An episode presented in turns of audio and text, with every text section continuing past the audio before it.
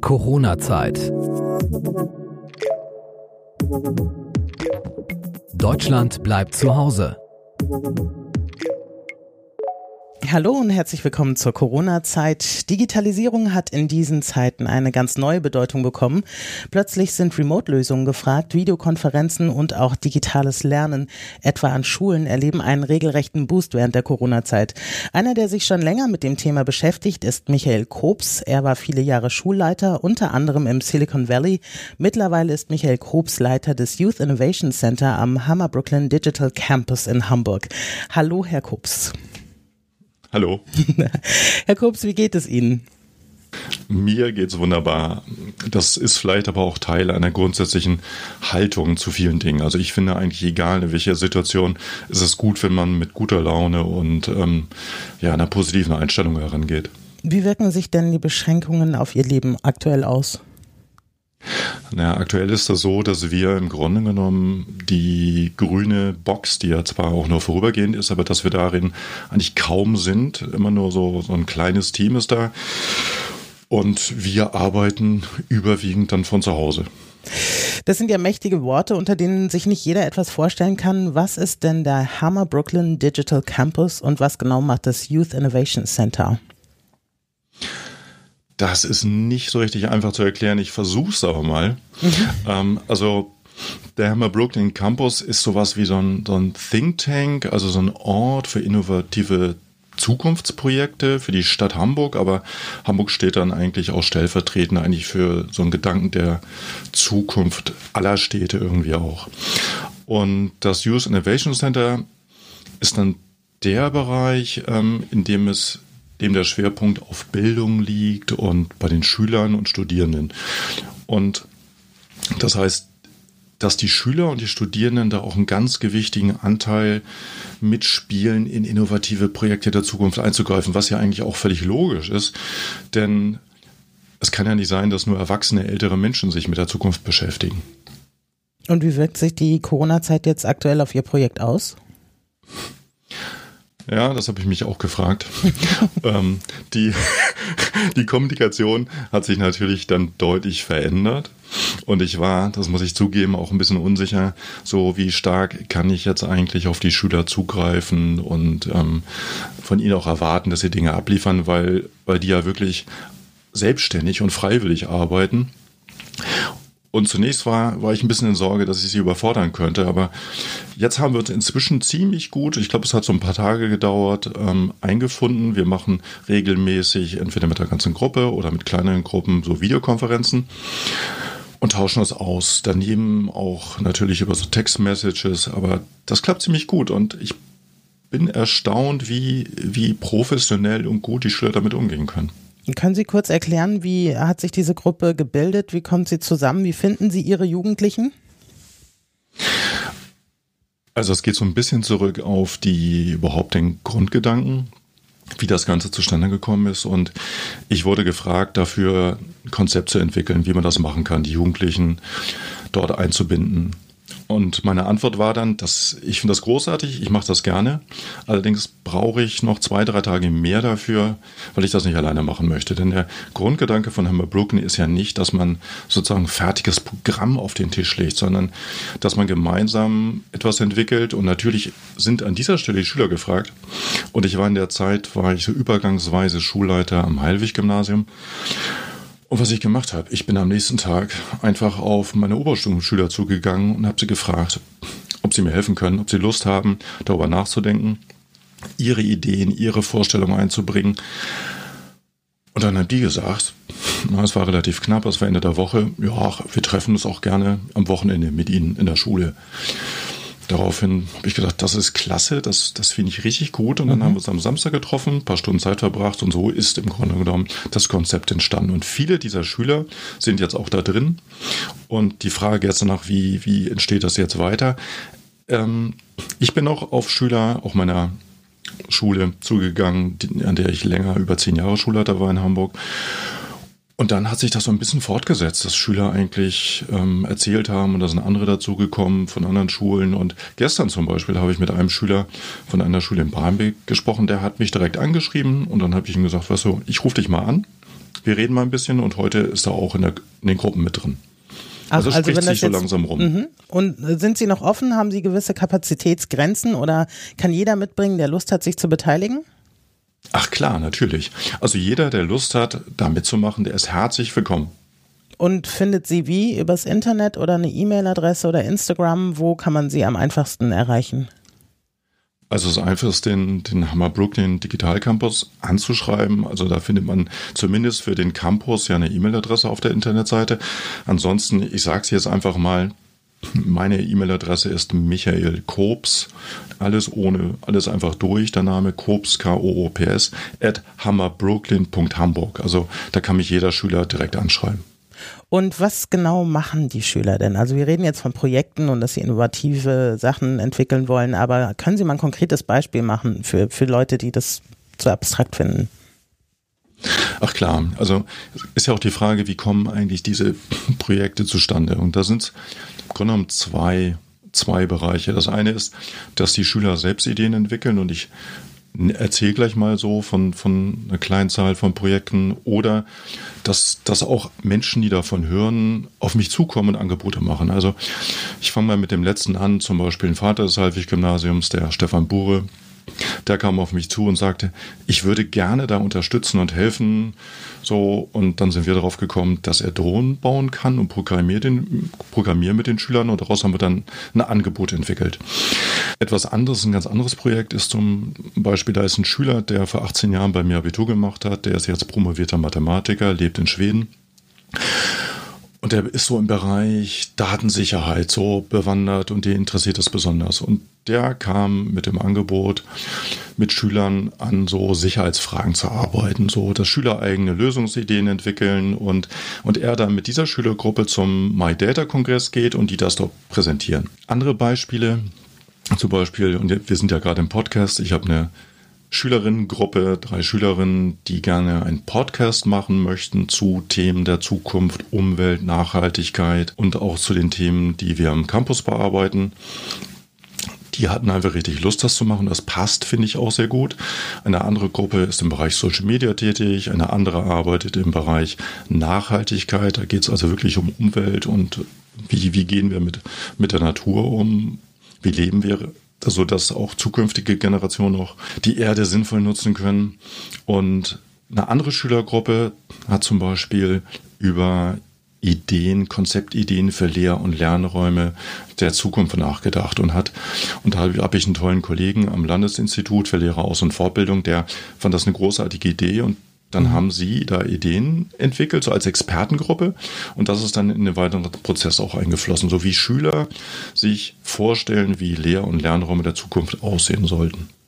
Und da sind wir jetzt ja eigentlich aktuell beim Thema, weil äh, geschlossene Schulen und äh, Social Distancing, es gibt ja doch wirklich jetzt so gravierende Einschnitte, die eigentlich den Fortschritt des digitalen Lernens ähm, jetzt nach vorne bringen einfach aus Mangel an Alternativen derzeit. Äh, Gibt es da schon Lösungsansätze, wo Sie sagen, äh, da waren wir eh schon dran, da können wir anknüpfen? Also ganz interessant finde ich so, wie die Schüler es gerade erleben. Also wir haben gestern unseren ersten Podcast aufgenommen da und da sagten die Schülerinnen, das sagen sie natürlich genau in dem Podcast. Ich hoffe, dass dann auch ganz viele ihren Podcast dann, dann hören, dass sie dass sie das durchaus spannend finden, so Mhm. zu arbeiten. Sie erleben ihr Arbeiten anders und ähm, sie müssen sich anders strukturieren. Auf der anderen Seite fehlen ihnen natürlich schon die menschlichen Kontakte. Also die Erfahrung, die ich bei Ihnen jetzt herausziehe, so eine Kombination könnte ganz gut sein, dass man eine Zeit lang so vielleicht auch für sich arbeitet, aber dann wieder mit anderen zusammenkommt. Das nennt man so im pädagogischen Bereich im Grunde sowas wie Flipped Classroom. So, das ist bei vielen, die sich da im Medienbereich bewegen, so das ist das Stichwort dazu. Das finde ich interessant. Für mich Also ergänzt sich im Prinzip. Genau, das ist das so. Einerseits arbeiten sie eigenständig, sehr allein, ähm, selbstgesteuert und übernehmen mehr Verantwortung und dann kommen sie aber auch wieder zusammen. Also das ist ein anderer Angang, den hätte es sicherlich ohne diese Situation so gar nicht gegeben. Und das ist eigentlich auch so das, was sich jetzt so ergeben hat, dass viele jetzt, ohne dass sie das wollten, sich jetzt damit beschäftigen mussten und da aber dann auch die Stärken sehen, die das Ganze hat. Natürlich gibt es nicht nur Stärken, es gibt auch eine ganze Menge Herausforderungen.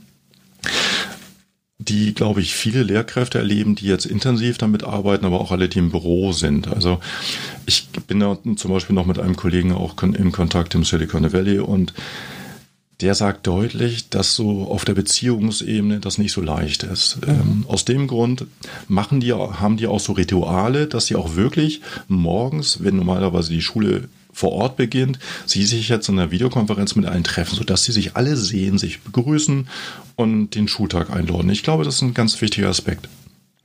Denken Sie denn, dass ähm, wenn es mal wieder Lockerungen gibt, wenn schrittweise der Unterricht wieder eingeführt wird, dass ähm, dann deutlicher wird, weil ich denke, Sie haben ja auch tendenziell eher mit privilegierteren Schülern zu tun, Schülern, die auch allein die technische Infrastruktur zu Hause haben. Also es hat ja noch nicht mal jeder einen Computer zu Hause, geschweige denn eine E-Mail-Adresse. Ich weiß das von anderen Lehrern, die damit kämpfen, überhaupt Stoff weiterzugeben, dass die teilweise über WhatsApp-Gruppen Aufgaben verteilen, weil so unterschiedlich äh, viele Kinder keine Endgeräte haben über ein Smartphone hinaus, manche Eltern auch nicht.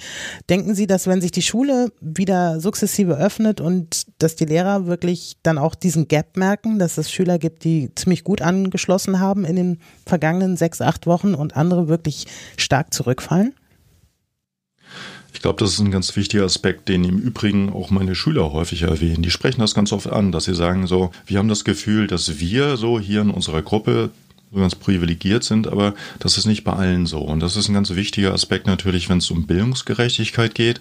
Wie erreicht man denn, denn Kinder, bei denen all diese Technik so zumindest nicht für sie allein nicht erreichbar ist? Also stell mir vor, es sind mehrere Kinder, die Eltern sitzen auch zu Hause und vielleicht ist nur ein Gerät dort vor Ort und, und alle machen Homeoffice mit einem Gerät. Das klappt natürlich nicht richtig gut. Und, und da gilt es sicherlich auch gesellschaftlich richtige Lösung zu finden. Und mein Wunsch wäre, wäre ja tatsächlich, dass die Schule allen Schülern ein Gerät zur Verfügung stellt und auch ein einheitliches Gerät, was die Arbeit für alle, für die Lehrkräfte, die Schüler untereinander natürlich auch deutlich vereinfacht. Aber dieser Aspekt, dass man jetzt sagt, so, okay, wir machen das, aber, aber das kam natürlich sehr plötzlich, aber, aber eigentlich keine Lösung hat für diejenigen, die, die da nicht mitkommen. Insofern erleben wir wahrscheinlich schon so ein, so ein Gap, so eine größere Spaltung, dass diejenigen, die die Möglichkeiten haben, die auch, auch viel selbstständiger arbeiten können, die kommen voran und weiter und die anderen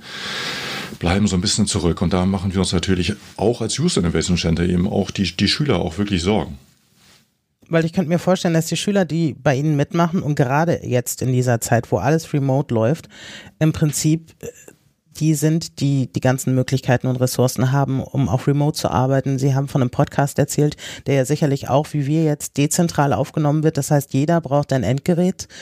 Ähm, das ist natürlich nur ein Teil der Gesellschaft.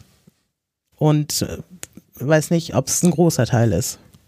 Also wir haben im Hinterkopf auch so eine Idee, dass wir, wenn der Campus dann so richtig auch eröffnet wird, denn momentan sind wir ja nur vorübergehend in dieser großen, wenn auch charmanten Box untergebracht, wenn der Pavillon da ist, dass wir auch Schülern Studierenden, ähm, Lerngruppen mit ihren Lehrkräften auch die Möglichkeit bieten, vor Ort auch auf Geräte zuzugreifen. Also dieser Gedanke, ähm, alle einzubeziehen, der ist, der ist im Grunde wirklich inhärent in dem Campus auch, mhm.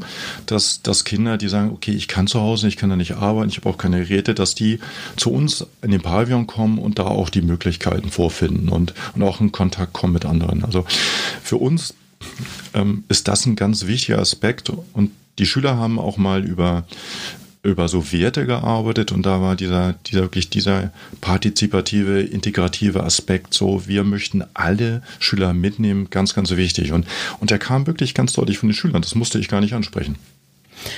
Dieser Zugang sozusagen, der soll ja kostenlos sein, richtig? Also die ja. Kinder müssen ja. jetzt nicht einen Mitgliedsbeitrag zahlen oder so, um dann mit ihnen zusammenzuarbeiten oder was sie auch sagen, wenn der Pavillon mal steht und sie Projekte vor Ort machen, das ist alles grundsätzlich für jeden zugänglich. Mhm. Wie finanziert sich das? So genau kann ich das gar nicht sagen. Also die, das, das ist aber gar nicht mein Feld, aber es gibt, es gibt da so verschiedene Geschäftsmodelle und ich weiß, dass das immer zu im Gespräch ist, wie man das Ganze aufstellt. Aber wahrscheinlich wird es eher so einen Bereich geben, so einen Geschäftsbereich und dann möglicherweise oder wahrscheinlich eben auch einen Stiftungsbereich, der dann finanziert werden muss. Wie das Ganze dann im Detail aussieht, da bin ich tatsächlich überfordert. Aber vielleicht so eine Kleinigkeit, die, der Gedanke der Citizens, das heißt alle, die vor Ort sind, der hat so eine Differenzierung und, und zwar dahingehend, dass Firmen, die da hinkommen, und zwar nach Größe und damit natürlich auch nach, nach Geld, das sie ja auch verdienen, dort auch für zahlen. Das heißt, die zahlen dafür, dass ihre Teams da sitzen und das ist ein Teil der Einnahmen. Ein anderer Teil der Einnahmen fürs US Innovation Center wird sicherlich auch sein, dass wir einfach auch in Kooperation gehen und uns auch als Einrichtung auch sponsern lassen. Also nennen wir jetzt mal, und ich finde das auch passend, das hier zu sagen, so eine Firma in Deutschland, Yellowtech, die, die sponsert uns jetzt mit Reportermikrofon und das ist großartig, dass, dass sie dieses Projekt eben auch so unterstützen möchten und gut finden.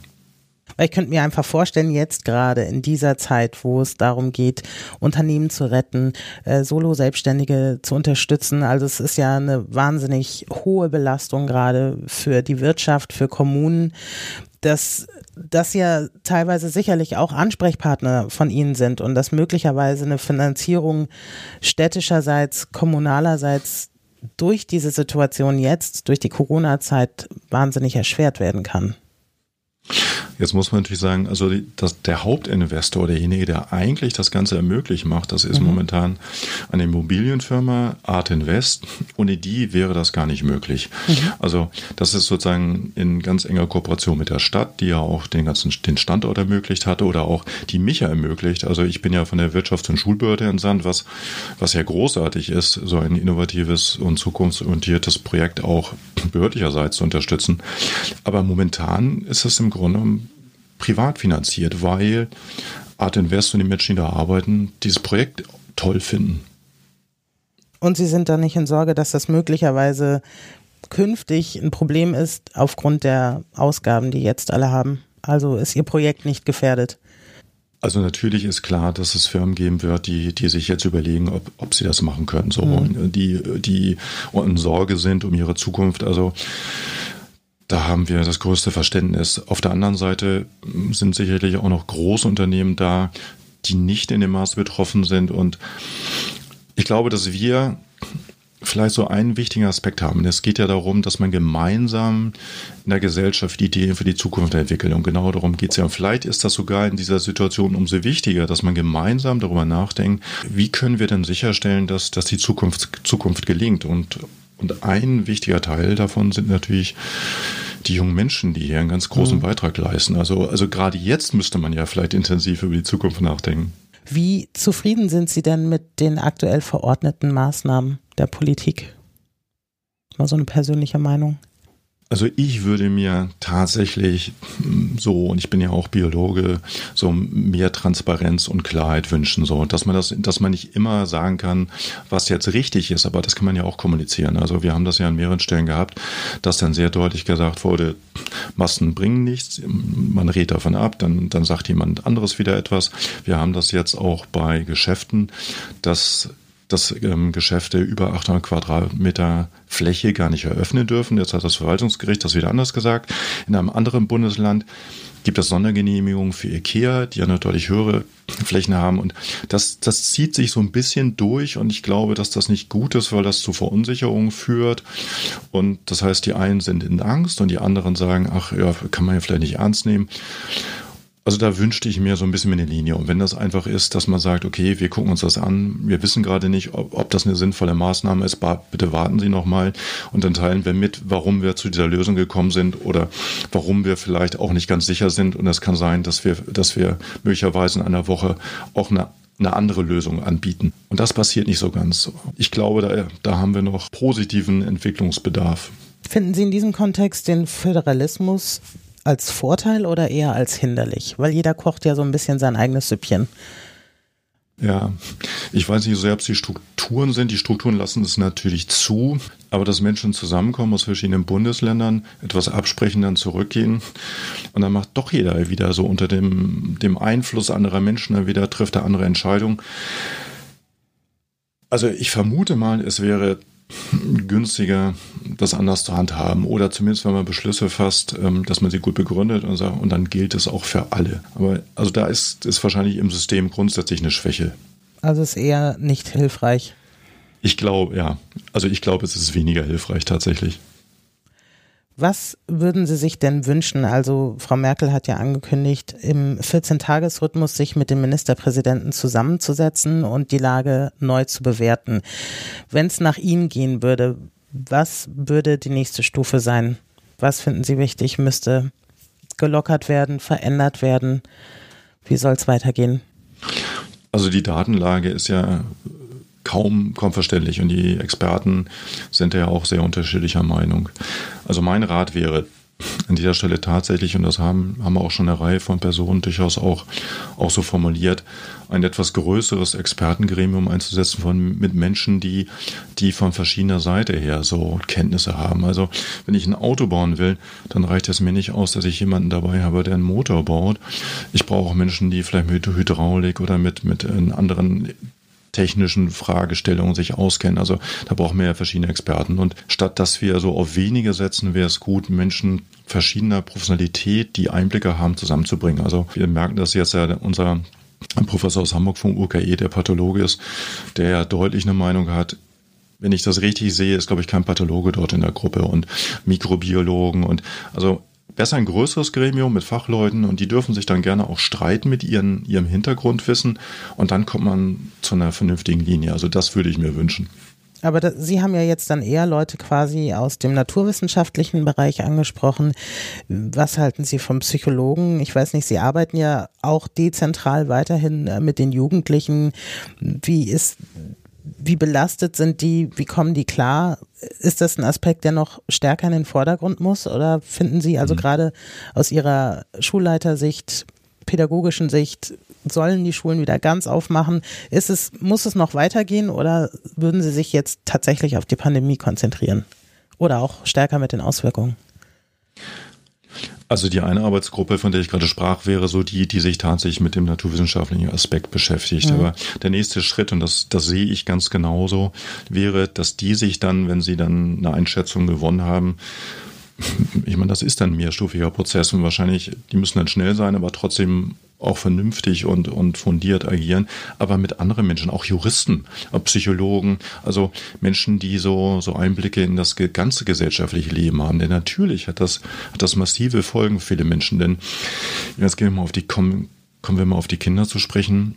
Ähm, eine ganze Menge Menschen, die wissen gar nicht, wie, wie sie ihr wie sie möglicherweise ihre Miete bezahlen sollen, wo sie zukünftig arbeiten, weil sie gerade ihren Beruf verloren haben. Mhm.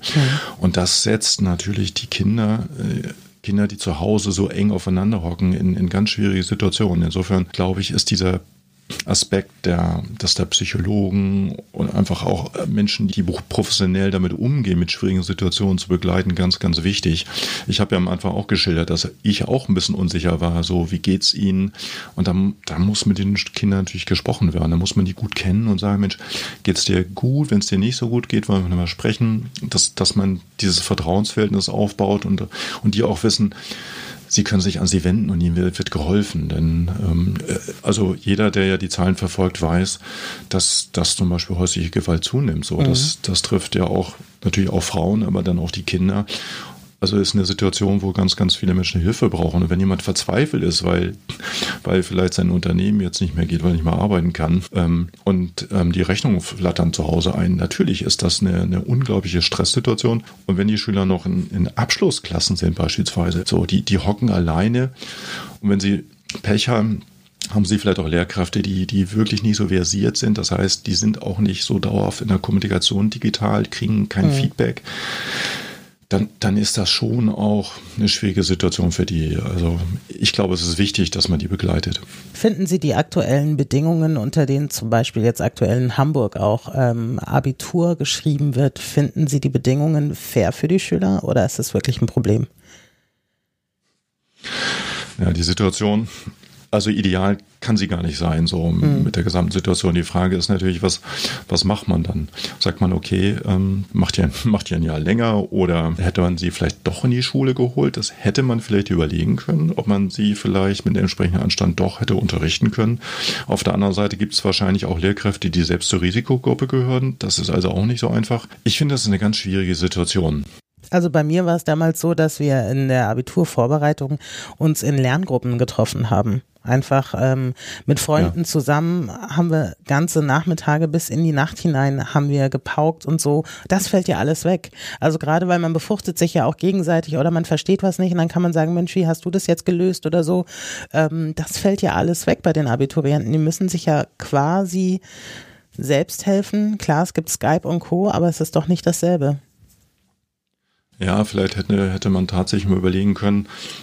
Ich habe das aber bisher in keinem Bundesland wahrgenommen, mhm.